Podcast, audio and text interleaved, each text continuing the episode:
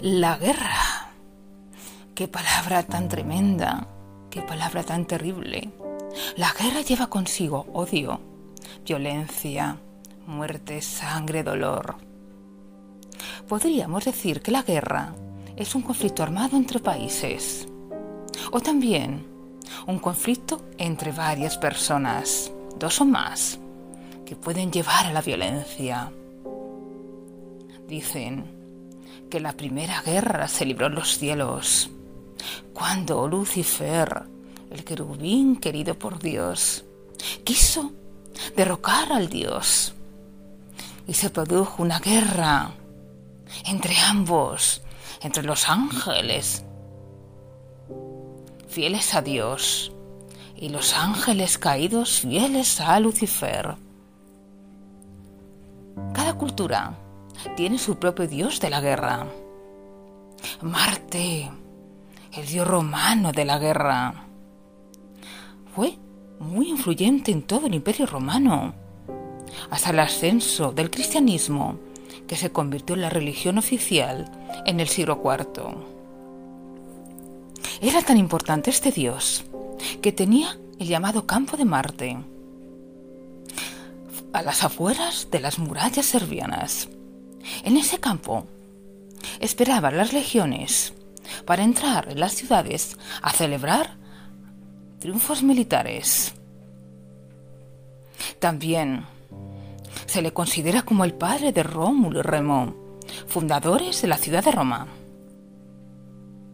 Odín, el dios de la guerra de la cultura vikinga. Elevaron al estatus más elevado posible, al dios de la guerra, considerándole el padre de todos los dioses. Dicen que este se en un árbol durante nueve días para conocer el sabor amargo de la muerte. Este dios sentía tanto amor por los guerreros que todo vikingo que muriese honrosamente en combate terminada directamente en el paraíso vikingo, donde podía celebrar banquetes en su compañía durante toda la eternidad. Atenea, la diosa griega de la guerra. Esta diosa era sumamente astuta, aliada de Odiseo, para regresar de la guerra al Troya. Combatió junto a él en el bambio griego para conquistar lo que se llama la actual Turquía. Sekhmet, la diosa egipcia de la guerra, de la venganza, pero también de la curación. Se la representaba en los templos con cabeza de leona y sus ojos eran capaces de escupir fuego. Tenía un gran poder y estuvo a muy poco de provocar un apocalipsis. Kartikeya, diosa de la religión hindú, es el único dios que tiene múltiples versiones y representaciones. Normalmente se la representa con seis cabezas y montado sobre un enorme pavo real, Tumatuwenga la deidad morí de la guerra. Instó a sus hermanos a asesinar a sus padres. Sus hermanos eran más pacíficos que él. Sin embargo, diseñaron un plan distinto para separar a sus padres en lugar de matarles. Pero este Dios no estaba satisfecho con el plan de sus hermanos. Entonces se molestó y se lo dijo a ellos, pero no le hicieron caso. Y entonces, como venganza, se dedicó a moldear ingeniosas trampas para cazar a todos los hijos de sus hermanos y utilizarlos a su antojo. Aquí vemos la guerra en estado puro. La guerra. Nuestra historia está plagada de guerras. Dicen que las guerras las declaran los gobernantes, pero las padecen los pueblos. Detrás de una guerra siempre hay un interés, o territorial o económico. Las guerras siempre acaban mal, para el que las provoca y el que las sufre. Siempre devastación, destrucción, odio. Las guerras las gana aquel que vence al otro, o el otro si se rinde.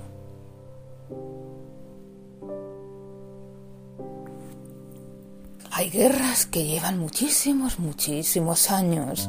Incluso se ha llegado a olvidar el motivo de las mismas.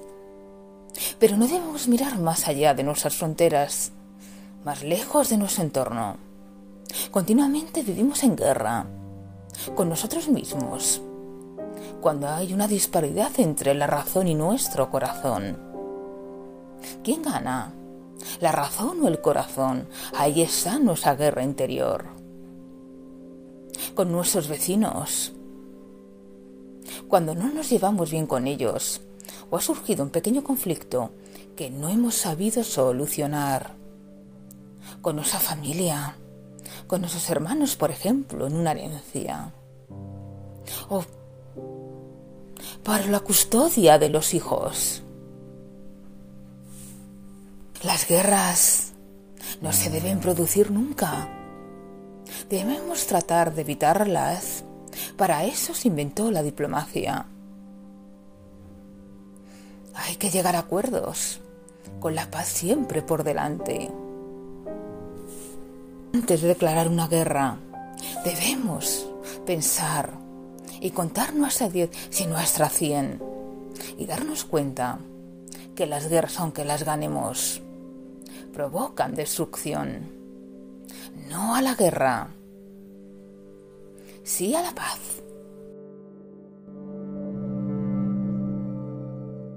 Leyendas de España. Capítulo 1. Los fantasmas del castillo de Pedraza. Pedraza es una localidad segoviana visitada por muchísimas personas, siendo uno de los puntos turísticos más importantes de la provincia castellano-leonesa. Fue conquistada por los romanos, por los visigodos y ocupada por los musulmanes que la fortificaron. La ciudad está rodeada por murallas, pero solo tiene un único acceso, la llamada Puerta de la Villa. Además, Todas las calles de la localidad acaban en el castillo o en la plaza mayor. En este castillo surge la leyenda de los fantasmas. La leyenda es la siguiente. Corría el siglo XIII. Elvira y Roberto eran dos jóvenes enamorados. Disfrutaban de su amor por las calles de Pedraza. Ella era una mujer muy hermosa y voluntariosa. El conde del castillo de Pedraza se enamora de ella. A base de lisonjas, de piropos, de regalos, consigue hacerla su esposa. El joven siente que su corazón ha sido atravesado por un cuchillo y para no encontrarse con su amada, convertida en la esposa del conde, decide ingresar en un monasterio. Pasa el tiempo, los años, y fallece el capellán del castillo.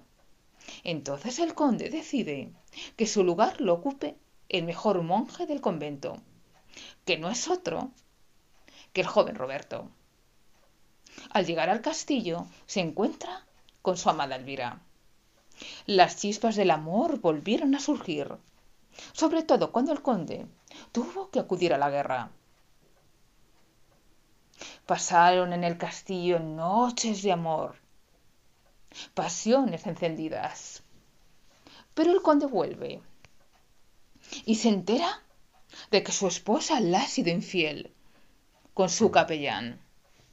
Entonces se siente humillado, muy dolido, y planea una venganza, una venganza cruel. Además, tiene que ser pública celebra una gran fiesta a la que son invitados todos los nobles de la zona.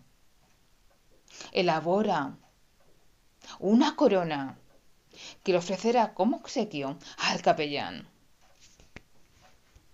Esa corona era de acero, tenía grandes púas en su parte baja. Fue creada con las llamas del fuego y provocan la muerte del capellán. El conde, enfurecido, se encarga de clavar la corona en la cabeza de Roberto. Entonces Elvira entra en pánico y huye despavorida. Pero fue encontrada pocos minutos después, en sus aposentos, con una daga clavada en el pecho. Pues ha visto cómo su esposo ha matado a su amado. El conde quema el castillo.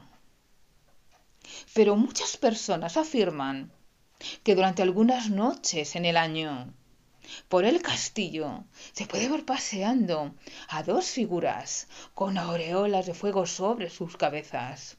Se trata de dos fantasmas que dicen que son aquellos amantes que fueron castigados por el conde porque su esposa le había sido infiel.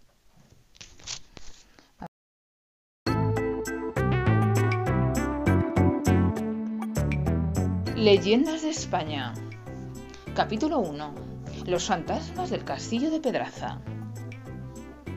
Pedraza es una localidad segoviana visitada por muchísimas personas, siendo uno de los puntos turísticos más importantes de la provincia castellano-leonesa.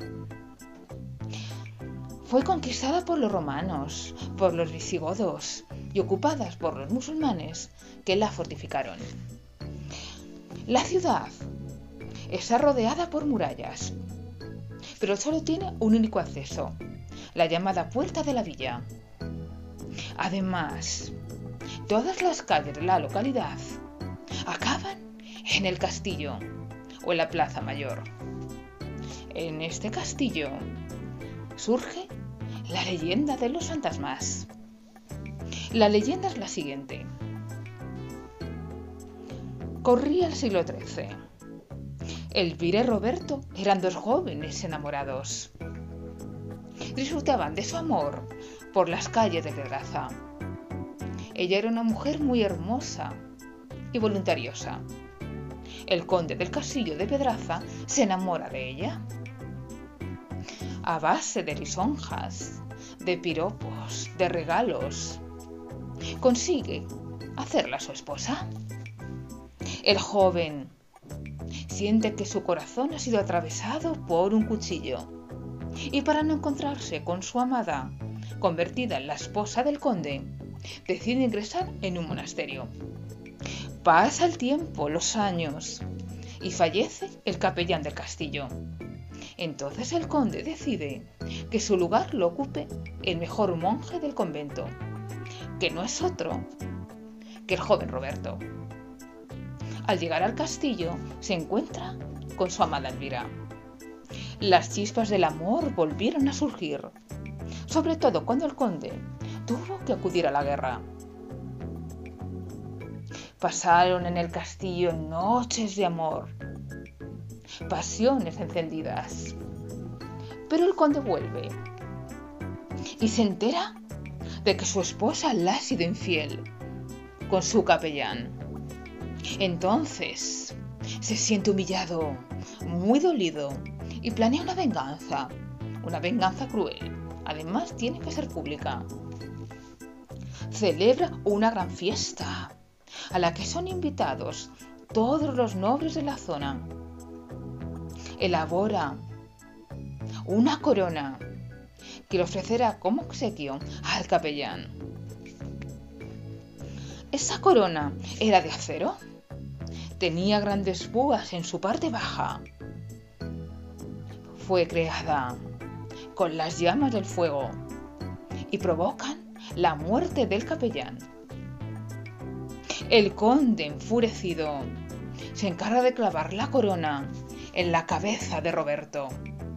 Entonces Elvira entra en pánico y huye despavorida, pero fue encontrada pocos minutos después en sus aposentos con una daga clavada en el pecho, pues ha visto cómo su esposo ha matado a su amado.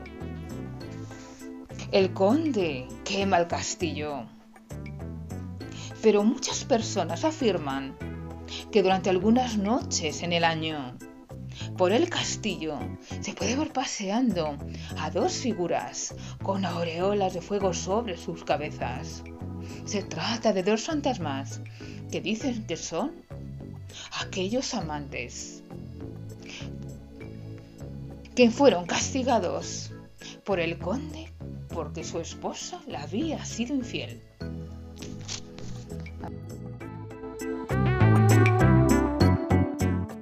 Aquel licor. El hombre estaba en el cuarto de baño de su casa. Había abierto el agua del grifo a tope. Lo máximo que daba el chorro de agua. Y se limpió aquellas manos manchadas de sangre. Se frotó con jabón. No quería que quedase ni un rastro. Se miró al espejo y veía lo que todos los días un ser miserable. Porque Timo era un asesino a suelo. Había matado un montón de personas y todo lo hacía por el miserable dinero.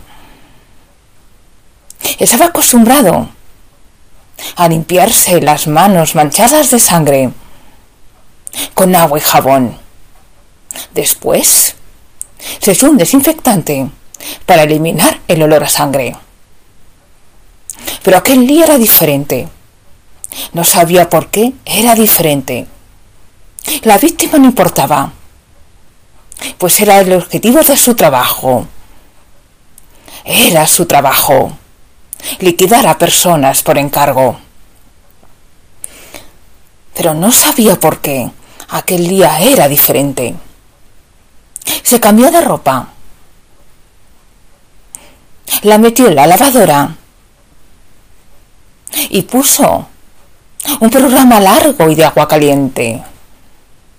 Aquella ropa olía a muerte. Él parecía raro, pero era exquisito. No le gustaba el olor a muerte, aunque él vivía de ella. Se puso unos pantalones limpios, una camisa de cuadros y una cazadora de cuero. Salió de su casa y se dirigió al bar de la esquina. Nadie conocía su secreto. Nadie sabía que era un asesino a suelo. De cara a los demás era una persona sencilla, normal y muy amable. Entró en aquel bar. A esas horas estaría repleto de gente y efectivamente lo estaba. Se acercó a la barra. Iba a pedirlo de siempre. Un whisky con dos hielos. Pero se fijó que el camarero estaba sirviendo algo al vecino de la barra un líquido de color verde brillante. Se quedó observándolo. ¿Probaría aquella bebida? Aquel licor. Cuando el camarero terminó de servir al tipo que tenía al lado de la barra, se acercó a Toma y le preguntó ¿Te pongo lo de siempre? Y él le contestó, no, quiero probar el licor que le has puesto al tipo de al lado. Como quieras, pero es un licor muy especial. Un licor que te cambiará la vida.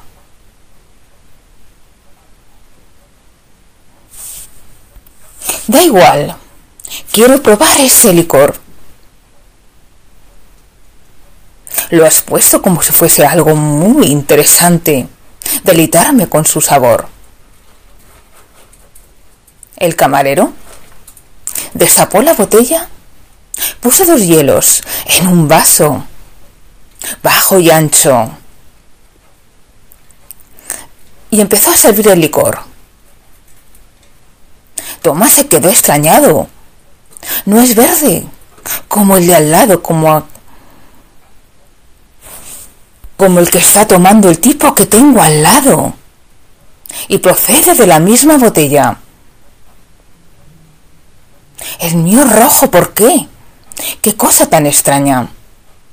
El camarero le respondió, Te dije que no era un licor normal. Su color varía de aquel que me lo pide, como sea aquel que me lo pide. Tomás echó a reír. Me estás tomando el pelo. ¿Cómo va a cambiar el color de un licor dependiendo de cada persona? Créeme que es así. El camarero terminó de servir la copa. El licor. Tomás le preguntó que cuánto era. El camarero le respondió que nada, que era un regalo de la casa. Toma cogió su copa y se fue a una mesita que había al rincón de la sala y empezó a delitar el sabor del licor. Tengo que reconocer que me ha intrigado lo que me ha dicho el camarero, pero dijo después de dar un sorbo a la copa. Ese licor tiene un sabor raro, un sabor metálico, amargo y metálico, como el sabor de la sangre. No lo entiendo. Toma, apuró su copa y se fue a casa. Estuvo toda la noche dando vueltas. No sabía qué le pasaba, pero no podía dormir. Y en su mente aparecían imágenes de personas muertas, personas muriendo en sus brazos, mirándole a los ojos antes de perder la vida en sus manos. Empezó a sentir un escalofrío que le recorría el cuerpo. Mucho, mucho frío. Y empezó a sudar. Un sudor frío. Se tomó la temperatura. Tenía fiebre. Entonces, reparó lo que le había dicho el camarero, que aquel licor le cambiaría la vida. Miró el reloj. Eran las siete de la mañana. Aquella noche iría a hablar con el camarero. Pasó un día terrible. horroroso. Los remordimientos aparecieron en su conciencia. No puede ser. Tengo remordimientos por todo lo que hice, por todo el daño que hice. Me siento mal por aquellas personas a las que les arrebaté la vida por dinero. Miró de nuevo el reloj. Eran las diez de la noche. Se vistió sin muchas ganas y se dirigió al bar. Allí se encontró al camarero y le preguntó, ¿qué me diste? ¿Qué era aquel licor? Y el camarero le dijo, ya te dije que cambiaría tu vida, pero ¿qué era aquel licor? Aquel licor, querido Toma, era tu conciencia. Y los hielos que puse con el licor son tus remordimientos. Aquel licor ha removido tu conciencia y ha sacado tus remordimientos. Te dije que era un licor diferente, que cambiaba según cada persona. Pues sí. El de al lado, aquel que tú viste tomar el licor, tenía la conciencia tranquila. Era un médico que daba esperanza de vida a sus pacientes. Sin embargo, tú eres un asesino a sueldo. ¿Te piensas que no lo sabía? Y ahora, aquel licor ha removido tu conciencia y pagarás todo lo que has hecho con tus remordimientos.